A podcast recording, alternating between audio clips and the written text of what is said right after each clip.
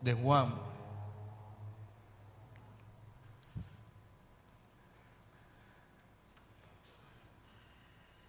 Capítulo 8 del 1 al 11.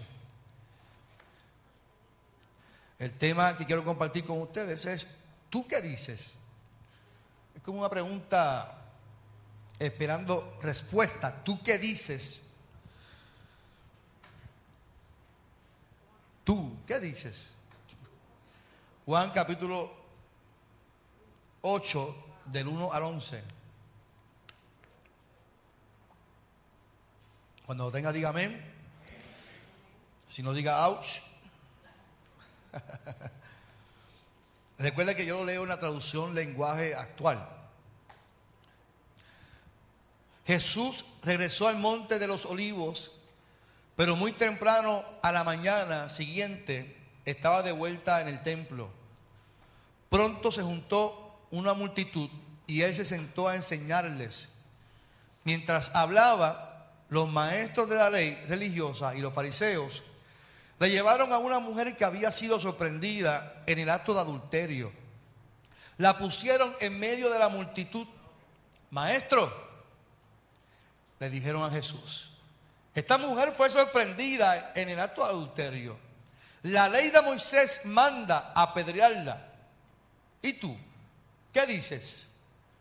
Intentaban tenderle una trampa para que dijera algo que pudieran usar en su contra. Pero Jesús se inclinó y escribió con el dedo en el polvo.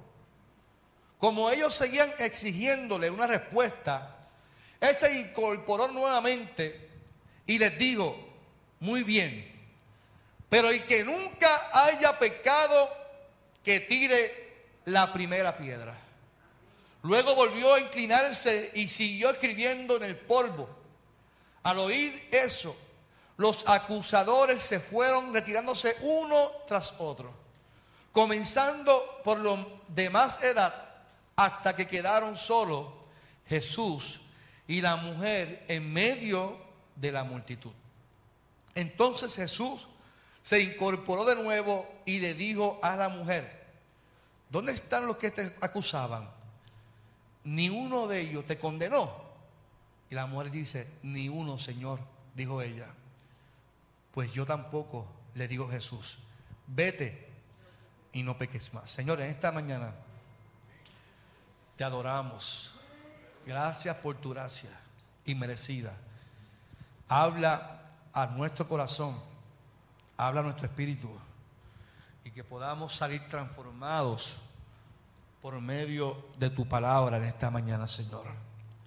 Ante ti estamos. En el nombre de Jesús. Ya conmigo, amén.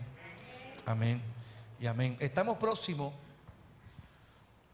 Aquí estamos próximos nosotros. A celebrar la Semana Mayor, como decimos, Semana Santa. Y la Semana Santa nos recuerda, nos debe de recordar el sacrificio, nos recuerda la pasión nos recuerda el inmenso amor que Dios tuvo por la humanidad. Esa, pasión y ese amor infinito que, que Dios tuvo para morir, para entregarse, para que usted y yo alcanzáramos salvación. Esa semana nos recuerda eso. En la historia, en el relato bíblico, antes de su muerte, en uno de sus recorridos, dice, dice el texto, nos encontramos con esta historia donde tiene algo peculiar que me mueve a la reflexión en dos vertientes. En la parte de los que llevan a esta mujer y en la parte de Jesús. Analicemos el texto por un momento.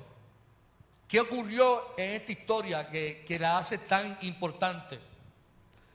Según Juan, Jesús subió al monte de los olivos, me imagino que a descansar. No, no afirma Juan para, qué se fue Jesús, que regresa al monte de los olivos, pues me imagino que a descansar, a buscar tranquilidad, a buscar eh, silencio ante tanta multitud. Pero dice que por la mañana regresa al templo con el propósito de seguir enseñando. Recuerda que Jesús ya aquí era maestro. De hecho, si ustedes fijan, los mismos fariseos dicen, maestro, la ley de Moisés. Y la mujer dice, maestro, nadie me condenó. Así que Jesús dice, afirma Juan que estaba enseñando en el templo. Y en el transcurso de sus enseñanzas, Juan enfatiza que los maestros de la ley religiosa los fariseos y los fariseos le llevaban a una mujer que había sido sorprendida en el mismo acto de adulterio. Y el texto hace énfasis que la paran en medio de la gente que estaba en el templo. Yo sé que hay muchas imágenes de, esta, de este relato que, que muestran a Jesús como que estaba en un lugar abierto. No, el texto dice que estaban en el templo. Y que Jesús estaba enseñando. Lógicamente, el templo no es como este, que tiene alfombra y, cemento y loseta. Estamos hablando de la, historia, el contexto histórico era tierra lo que había allí. Y no era un templo como este. De hecho, ni en el culto era como nosotros pensábamos que era. Era algo distinto. era un lugar de enseñanza. Y dice que Jesús se sentó con ellos a enseñarles. Así que el, maestro no era el que se paraba a enseñar, Jesús se sentó con ellos a, educar. Y dice que llega esta gente, interrumpen la clase, pónganse allá en el lugar, y llega con esta mujer, jamaqueándola, diciéndole Jesús, maestro. Así que vemos como los mismos religiosos, los fariseos, reconocen a Jesús como maestro y ya habían tenido diferencias con él, lo habíamos dicho el domingo pasado. Jesús viene ya arrastrando unas, discusiones con ellos por lo que Jesús estaba haciendo. Por eso lo estaban cucando también con esta mujer. Maestro, esta mujer estaba adulterando, dicen ellos a Jesús. Y la ley de Moisés manda a apedrearla. Pero tú, ¿qué dices? Ese tú que dices para mí me rompe la cabeza, pero tiene que ver con todas las enseñanzas que Jesús estaba trayendo como hijo de Dios. Ese tú que dices es que nosotros estamos acostumbrados a, que esto es lo que hacemos, pero tú has, venido aquí a este mundo a movernos locos. Nos llevan a porque tú dices que fue dicho, mas ahora yo os digo, tú dices que es ahora distinto. Y ahora esta mujer la hemos encontrado pecando, es un acto inmoral. Pero tú qué dices, maestro? Entonces me pregunto, ¿qué dice la ley de Moisés con esto? Y me percato, me percato de algo interesante. Porque la ley en su momento le dio dirección al pueblo. La ley daba a reconocer el pecado al pueblo. La ley tenía unas instrucciones. ¿Y cuál era la instrucción según la ley? Ante el adulterio. Pues, ¿qué dice Deuteronomio capítulo 4, 8? Lo puede buscar después. Dice, Dios comunicó la ley y dice, ¿qué nación hay tan grande que tenga leyes y decretos tan justos como toda esta ley que yo pongo hoy delante de vosotros? Y dice que la ley también se le daba al rey para recibir una copia para que también en su momento de coronación se leyeran también las leyes de Moisés. Los sacerdotes tenían que enseñar, estudiar y enseñar la ley de Moisés en Jeremías. Pero me, yo, yo, tengo una opinión muy personal y, se la puedo compartir y no me tiene que hacer caso a mí. Yo, esta es mi interpretación. Yo no estoy diciendo esto que yo leí en un libro. Es lo que yo opino. Yo creo que todos aquí tenemos mente para pensar. Y usted si difiere de mí lo puedo respetar porque puede ser que sea hasta un poco fuerte lo que voy a decir. Pero la ley en su momento histórico, Dios se la da a Moisés, pero Moisés en su momento cuando escribió, como hombre que era, no como divino, porque Moisés no era divino, Moisés le incluyó, le añadió cosas como ser humano.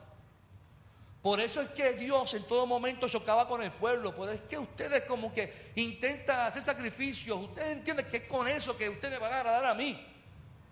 El ser humano entiende que como la ley dice que hay que hacer algo, de esa manera era que ellos tenían que agradar al Señor.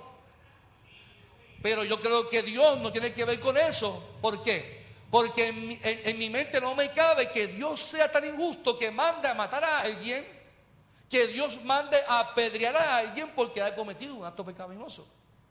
En mi mente no me cabe eso, por eso es que yo, yo, eso soy yo, el pastor Carlos López, yo, déjeme en mi mundo.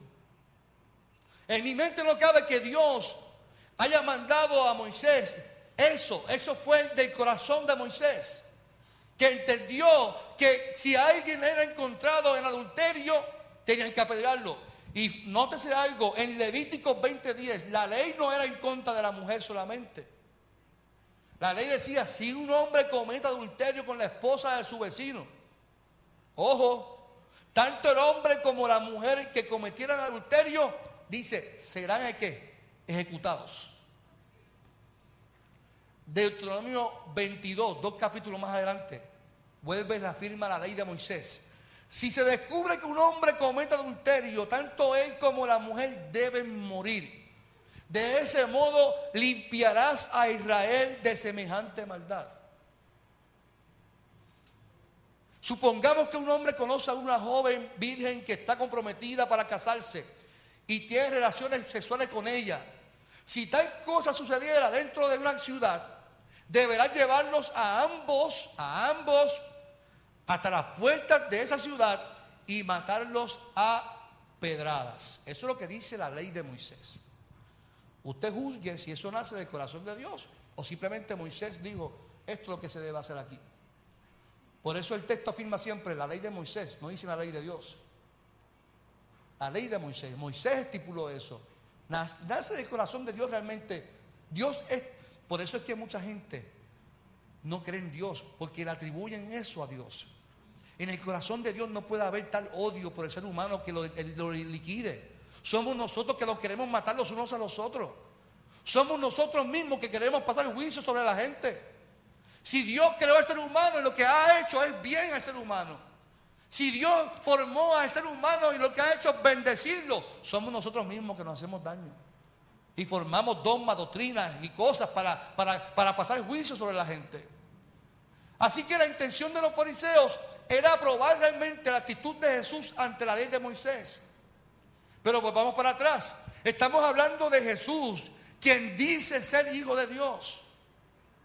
Si realmente Jesús es el hijo de Dios y la ley de Moisés fue dirigida por Dios, la responsabilidad de Jesús como hijo de Dios era cumplir la ley de Moisés en ese momento. Si Jesús es el Hijo de Dios y la ley de Moisés realmente nace del corazón de Dios, que hay que matar a el hombre y a la mujer que hagan el adulterio, pues Jesús tiene que hacer lo que su papá mandó hacer desde el principio. ¿Y tú qué dices ante esta situación que estamos teniendo ahora con esta mujer? Y note que los fariseos, como buenos machistas que son, Solamente le trajeron a quién? A la mujer. ¿Qué mamey?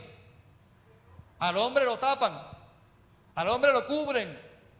Al hombre le dicen, no, este no hizo nada, ella era culpable. Y qué lamentable que todavía, el sol de hoy en el siglo XXI, todavía a la mujer se le exija tanto y se le maltrate tanto cuando tiene el mismo derecho que el hombre. A la mujer digan amén, por favor, dígame amén. Aquí hay más mujeres que hombres, tiene que decir amén fuerte. Hasta manifestaciones, pase, haga así algo, no sé. No, porque es que no, la, la, mujer cometió, no, el hombre también fue parte de ese acto, pero se trajo solamente a la mujer. Fíjense que a mí me hace mucho sentido la respuesta de Jesús ante su promesa de su venida. La promesa de Jesús significaba Dios con su pueblo. Su promesa era darle dignidad a la vida del ser humano, darle valor y sentido a los marginados, a, las mujeres, a los pobres. Ese era Jesús, Dios en el pueblo, Dios con la gente. Pero aquí tenemos un conflicto. Algo que siempre he creído que si es que si cualquier enseñanza, doctrina, dogma, creencia que me invita a ser injusto, agresivo, violento, en contra de alguien o de cualquier cosa, para mí, por el filtro de la palabra, no es de Dios. Dios no tiene nada que ver con, tal pensamiento o tal dogma que se me invita a mí a ser injusto con alguien. Con alguien. Me explico. Si Jesús era la voz de Dios, cada una de sus acciones representaba el reino de Dios en la tierra. Pues observemos sus acciones cuando Pedro sacó la, espada, cuando lo van a arrestar. Jesús detuvo a Pedro, le dijo, no, no, papito, así no es. No es, no es con violencia. Y fue donde el soldado que lo iba a arrestar y le, sanó la oreja. Le dijo, no, es con amor, Pedro.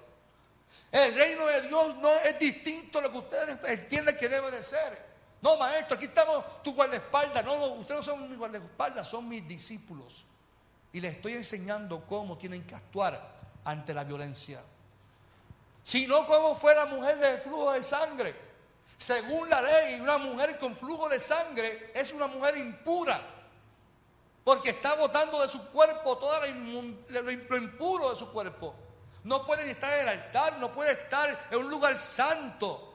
Sin embargo, Jesús permitió que una mujer impura, según la humanidad, la tocara. Una mujer que para el mundo, por ser mujer y estar con 18 años, con un flujo de sangre, Jesús permitió que la tocara. Y virtud salió de él. Jesús le dio dignidad a esta mujer.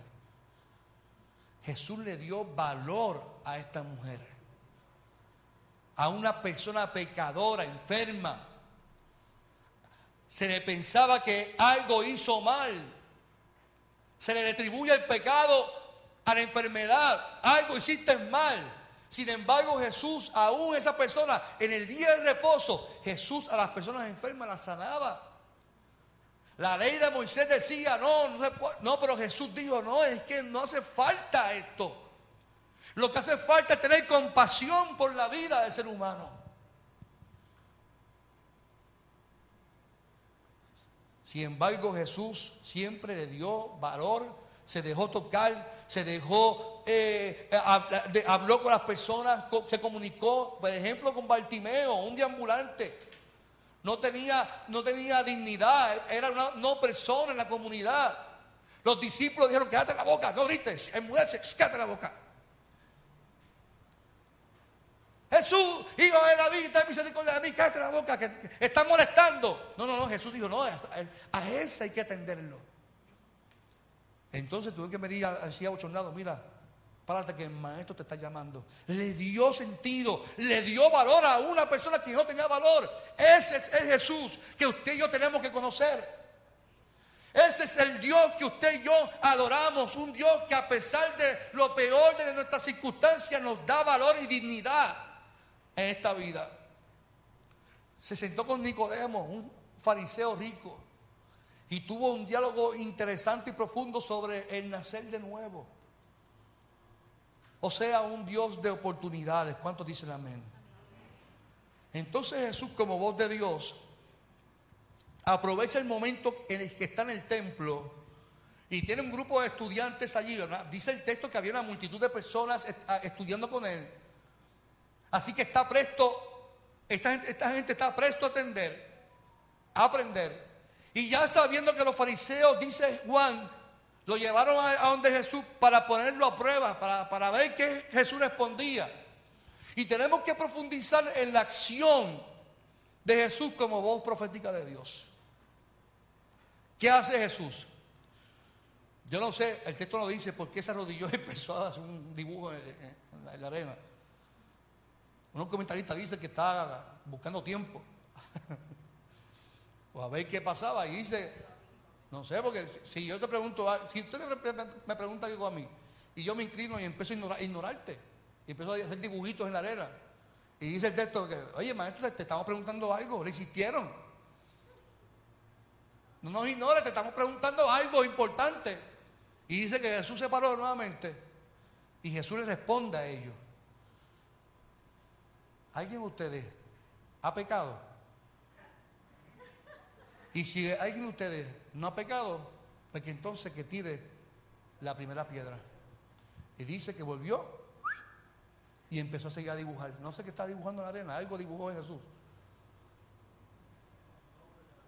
Los que estaban allí se quedaron así y dijeron, hecho, yo, yo, te vi pecando ayer y yo también pequé ayer, pues vámonos uno, vámonos uno a uno, calladitos. Y dice que de los más viejos, y mientras más viejo, más, más, fastidioso se pone uno, ¿verdad?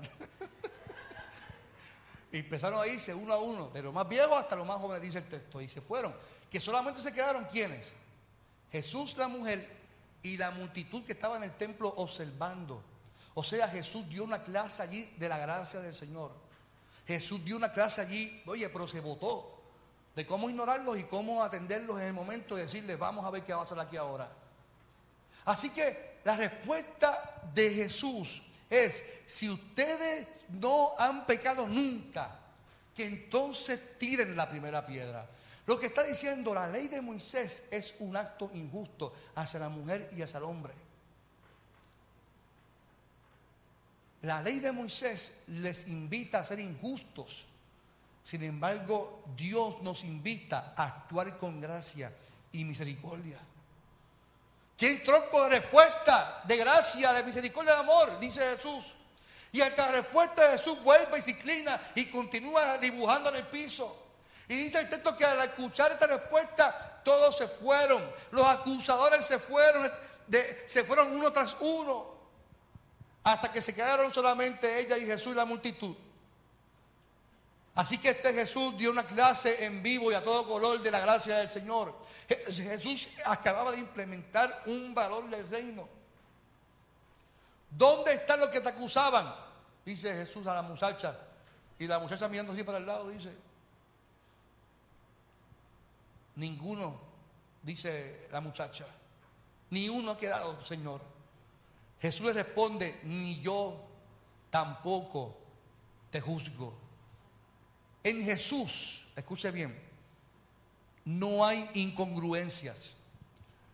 Jesús no va a hacer una cosa hoy aquí y mañana te va a hacer otra cosa. Jesús es el mismo, era un hombre de línea, un hombre que te decía las cosas y la mantenía sus posturas claras. En Jesús no hay incongruencias. Él no vino a condenar a este mundo. Y él, había dicho que Él vino a salvar a este mundo.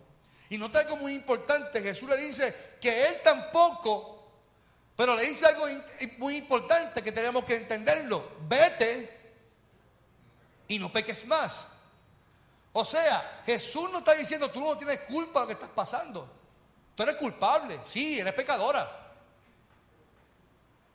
Pero lo que no te da derecho al ser humano es de juzgarte por tu pecado. Sí, eres culpable. Te, cogieron en un acto inmoral. Pero el hombre, el ser humano, no, tiene derecho de pasar juicio sobre tu vida. Y sin embargo, el hombre no tiene derecho. Y el que tiene derecho, que es Dios, te va a decir, yo tampoco te voy a juzgar porque entregué a mi hijo para que alcance la salvación. Oiga, pero yo no sé si usted me entendió. Para mí es, sumamente importante porque lo que la respuesta de Jesús es un pie forzado a lo que viene.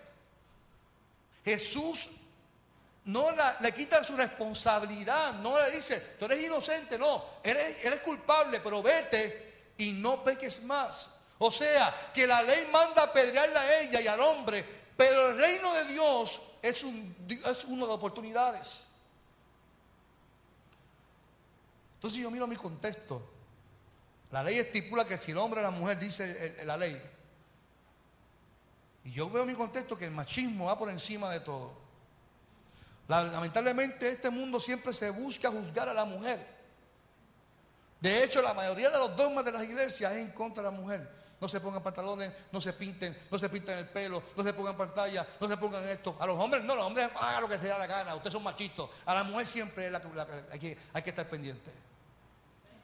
En un mundo tan machista, tan patriarcal, nosotros tenemos que entender el valor que tiene la mujer. Y tenemos que comenzar en nuestras casas, hermano. Yo tengo un consejo para, para todos los hombres aquí. Porque si de hombre sufrido se trata, yo soy aquí. Eh. Usted tiene dos opciones en tu vida como, como, esposo. Y usted puede llevar años de casado intentando ser el hombre de la casa. Aquí yo hace lo que yo diga, pues yo soy el hombre de la casa. No, pero escuche, escuche la segunda opción. Pues esta mujer está rebelde aquí. ¿Qué pasa, hermana? La, primera opción es tú intentar ser el hombre de la casa, que tú eres el hombre, que aquí se hace lo que yo diga, porque yo soy el que mando en esta casa y yo soy el hombre. Esa es la primera opción, intentar. Porque al fin y al cabo, la mujer siempre va a mandar. Manda y manda y manda y manda mensajes de esto, búscate esto, haz aquello, lo otro, y manda y manda y manda. La segunda opción, no luches contra la, voluntad de Dios, sé feliz y deja que ella mande en tu casa. Yo lo decidí hace mucho tiempo y soy un hombre muy feliz. Llevo 13 años y mi única discusión en mi casa fue por dónde van, dónde van las ollas en casa, arriba o abajo. Yo quería arriba, ella quería abajo. Y yo, pero no, no eh, está bien, mi amor, lo que tú digas. Desde hoy en adelante decido ser feliz. ser feliz, hermano. ¿Cuántos alabas al Señor por la felicidad del hombre?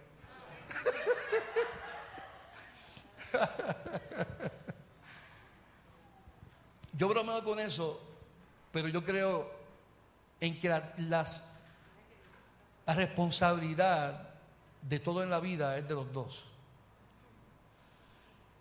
Cuando yo escucho a un hombre, no, porque yo en casa ayudo a mi esposa a fregar. Tú ayudas a tu esposa a fregar. No, no es tu responsabilidad, es de ella porque es mujer. No, porque yo ayudo en casa y, paso un mapito. Ah, tu ayuda, no tu responsabilidad. ¿Desde cuándo, ¿Desde cuándo se formó que la responsabilidad de la mujer es mapear, fregar, trabajar en la casa, trabajar en la calle? Y venir de trabajar en la calle también trabajar en la casa y el hombre ve televisión. Mujer, de comida. Mujer, de esto. Dame agua, dame esto. No, no se desahoguen aquí, por favor. Y esto, mire, hello, cuando usted se casa, esto digo bien en serio, la responsabilidad de todo en la casa es de los dos. Es de los dos, créamelo, es de los dos. Es tu responsabilidad cuidar a tus hijos, criarlos también, buscarlos en la escuela, estudiar con ellos. Es también tu responsabilidad como hombre. Es tu responsabilidad, eh, si, si ves el espíritu sucio, mapearlo, barrerlo. Es tu responsabilidad lavar tu ropa, eh, también la de ella, la de tus hijos. Es tu responsabilidad y como hombre de cuidar a tu esposa, de tratarla como una reina, de que ella se sienta importante, valorada como mujer que es. Dios bendiga a las mujeres, hermano. Yo bendigo a mi esposa lo más que yo puedo. Porque es nuestra responsabilidad, no es, no es ayudarla, es tu responsabilidad. Mira, estos días yo escuchaba a, alguien diciendo, porque es el machismo, todo su esplendor, y las mujeres lamentablemente tampoco ayudan una muchacha en la radio dijo, ay, yo me siento orgullosa porque mi hijo es un machito puro, ha aprendido como cinco muchachas del barrio.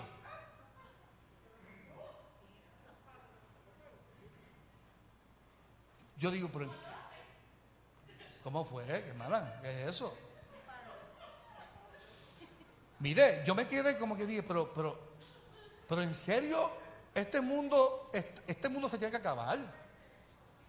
Pues, ¿Cómo es posible que una madre se alegre porque su hijo es machito? Es, ah, ese sí que yo soy yo cualquiera. Porque ha preñado como cinco muchachitas del barrio. Entonces, e, ese es un macho, ¿verdad? Porque ha preñado. eso es la, responsabilidad en todo su esplendor. Pero así nos formaron. A Arena le decimos, chiquita, tú cuida de tus partes privadas, nene. Ese pipí para las nenas, es para las nenas, eso es para las nenas. Eso nos están criando con una mentalidad tan, tan, tan irresponsable.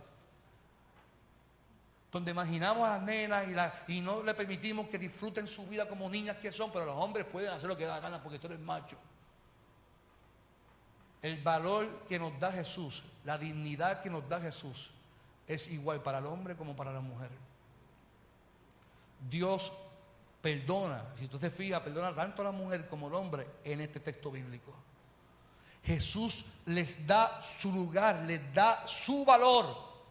Ahora bien, es preocupante que todavía en nuestro contexto existan personas que sientan esa autoridad o permiso para decidir quién debe también ser castigado en la iglesia y quién debe de irse para el cielo y quién no. Todavía escucho personas eh, decidir, no, pastor, que esa persona no es hijo de Dios.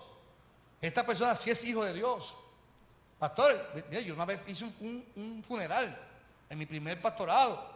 Y yo, yo, yo cuento esto y la gente me dice embuste. Sí, yo, yo prediqué una muerte de un usuario de droga, que era esposo de una hija de un hermano de iglesia que también era, era deambulante. Esos muchachos estaban realengos por ahí. Si se muere un joven, yo tengo que ir a dar palabras de esperanza a la gente. Y yo como pastor, yo no tengo que decir allí, Él está en el cielo. No, porque no es mi responsabilidad quién se va y quién no, no es mi responsabilidad. Pero ¿sabes que hay gente que en los funerales se quedan afuera, hablando, ¿verdad? Y están ahí, sin importar que haya familiares del, joven allí, pero están ahí, están hablando todo lo que da. Y cuando yo termino mi sermón, saco por la puerta del funeral, y está este grupito ahí, y me dice, oye, pastor, yo espero que usted no haya mandado a ese joven para el cielo, porque ese sí que era malo aquí en, Fajardo. Y yo decía, trágame tierra. Qué bochorno. Qué, qué, insensibilidad. Qué falta de, respeto a la familia. Pero es que yo llevo tanto tiempo en el Evangelio que yo me creo que y sé quién, quién no y quién sí. Es como decir, la Santa Cena es cerrada solamente para miembros, porque yo sé quién aquí es santo y quién no. Y la Santa Cena es para gente santa.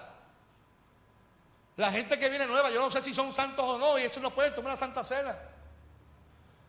Hay gente se molesta si los niños toman Santa Cena porque entiende que los niños no pueden tomar la Santa Cena. No creemos nosotros responsables de eso, mamado. Esa responsabilidad es de Cristo, es de Cristo que murió. La responsabilidad de quién se va y quién no, no es nuestra, es de Cristo. La, Santa, la Semana Santa nos tiene que recordar a nosotros la gracia, la misericordia y el amor que Dios tuvo por esta mujer y por cada persona que no tenía dignidad y Jesús se la dio. Y que nosotros posiblemente no teníamos dignidad ni nada y nos dio valor a nosotros. Y la Biblia estipula que de la misma forma que Dios obró en ti, tú debes también obrar con aquellos que no se lo merecen. Tenemos que ponernos en el lugar de, la gente. Cada vez que entendamos que debemos de juzgar y señalar a alguien, hagamos la siguiente pregunta, Jesús, ¿tú qué harías? Cada vez que usted sienta que alguien sí o no, ¿tú qué harías, Señor? Y recordemos entonces la marca del piso y Jesús diciendo, el que esté libre de pecado, que tire la primera piedra. Muchas veces es a nosotros también que se nos juzga. Es posible que hayamos cometido algún error en nuestra vida, en nuestro pasado. Y tengo que decirte que es posible que muchas personas te señalen, te juzguen por tu pasado. Y hasta te deseen castigo porque supuestamente tú te mereces castigo por lo malo que tú fuiste en tu pasado. Pero ese no es el Dios que yo conozco de la Biblia. El Dios bíblico, el Dios que creó el mundo, el Dios que formó y nos dio vida. Es el Dios que se presenta en la Biblia, que es un Dios que nos presenta en la vida de Jesús. Se nos presenta en la vida de Jesús un Jesús humano, un Jesús que se humanizó siendo Dios para acompañarte, para perdonarte, para reconciliarte con Dios y sobre todo darte amor inmenso. ¿Tú qué dices? ¿Tú qué dices Jesús? Y Jesús te va a responder fuertemente en tu corazón. ¿Dónde están los que te acusaban? Y al fin y al cabo Jesús siempre te dirá, yo tampoco te voy a juzgar. Mi amor lo doy para sanarte, para perdonarte, para darte nueva oportunidad. Hoy no importa lo que tú hayas cometido en tu pasado. A veces somos nosotros mismos que nos condenamos. a veces somos nosotros mismos como que nos autocastigamos. Es que lo que yo hice no tiene perdón, sí tiene perdón. Sí lo que tú hiciste tiene perdón. Y Jesús te va a decir, vete y no peques más. Diciéndote que es una responsabilidad, la, la gracia es una responsabilidad de vivir una vida íntegra ante el Señor.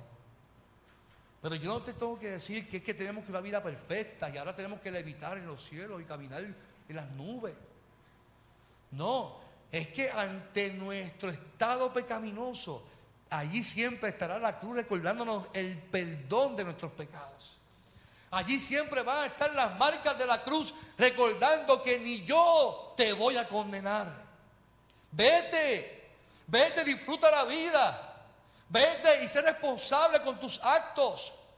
Vete y sé responsable con tus pensamientos. Sé responsable de la vida. Hoy en esta época de cuaresma recordamos esa pregunta. ¿Tú qué harás? ¿Tú qué harías? Pero mejor aún recordemos no tan solo la respuesta de Jesús. Recordemos ese acto de amor cargado de misericordia, de gracia hacia una mujer que no tenía dignidad y Jesús se la acababa de dar frente a una multitud en el templo. Jesús le dio dignidad a una mujer frente a la gente que estaba allí en el templo. Y lo importante de la acción de Jesús es que la gracia no es una oportunidad para seguir pecando, es una oportunidad para adquirir una responsabilidad ante Dios. Que nuestras acciones siempre estén enmarcadas en la responsabilidad del Evangelio. Y que siempre escuchemos ante la pregunta, ¿tú qué dices? Ante ese juicio, ante ese señalamiento de la gente, que siempre veamos la mano de Dios en nuestra vida. Pero veamos la mano de Dios de amor, de gracia, misericordia. Iglesia, Dios, Dios nos ama, Dios te ama. Y Dios quiere darte siempre oportunidades. Enfoca, enfoquemos nuestra vida en la gracia de Dios y no vivamos más en la, opresión del que nos juzga. Mire, si fuera, si fuera por eso, yo, yo, no yo no pudiera ser pastor. Si fuera por mi, pasado, yo no pudiera ser pastor. ¿Usted me entiende lo que quiero decir? Yo no, yo no soy un santo. Pero todo se fundamenta en, en, mi santidad, se fundamenta en la gracia que Dios tiene en mi vida y en tu vida, para que usted pueda seguir adelante para que usted se sienta digno y usted pueda levantarse y decir gracias a Dios por la vida. Gracias por tu gracia y que usted pueda entonces no juzgar a la gente y que usted pueda amar a la gente. ¿Tú sabes cuánta gente hay en la, en la vida por ahí marcada con la iglesia porque se le juzgó? Porque le dijeron, no, no, no puedes ponerte esto y no puedes hacer lo otro y no puedes hacer lo otro. ¿Usted cuántos niños hay jóvenes marcados negativamente con la iglesia? Porque le dijeron que no podía. Pero ¿por qué? Si era un joven, era un niño. Yo, no quiero que mi hija un día me diga, papi, quiero ir para, para, para fiesta con mis amigas. Pero si me lo dice, ¿sabes qué yo voy a hacer? Yo la voy a llevar a mi hija para la fiesta. Ay, la hija del pastor, pues que vaya y ir allí. Si yo lo hice. No le voy a decir, no, porque tú eres una santa. no, tú no, no, puedes pasar esa vergüenza porque yo soy pastor. No, que disfrute. Mi hija tiene que disfrutar y experimentar ella solita la gracia de Dios. Y usted tiene que experimentar esa gracia de Dios en su vida en todo momento. Pero tampoco tiene el derecho de juzgar a nadie. Tiene que ver a la gente con la misma gracia que Dios lo miró a usted. ¿Y tú qué dices, Jesús? Yo no Jesús siendo Dios le dijo, yo, no, yo te perdono, yo no te condeno. Yo no te voy a condenar. Y qué bueno que nuestra Semana Mayor nos recuerda que Él vino a salvar, Él no vino a juzgar. Es posible que por tu falta te señalen y te juzguen, hasta te reprochen, pero siempre la respuesta de Jesús será, ni yo lo hago, vete y no lo vuelvas a hacer. Vete y no lo vuelvas a hacer. ¿Tú qué dices, maestro?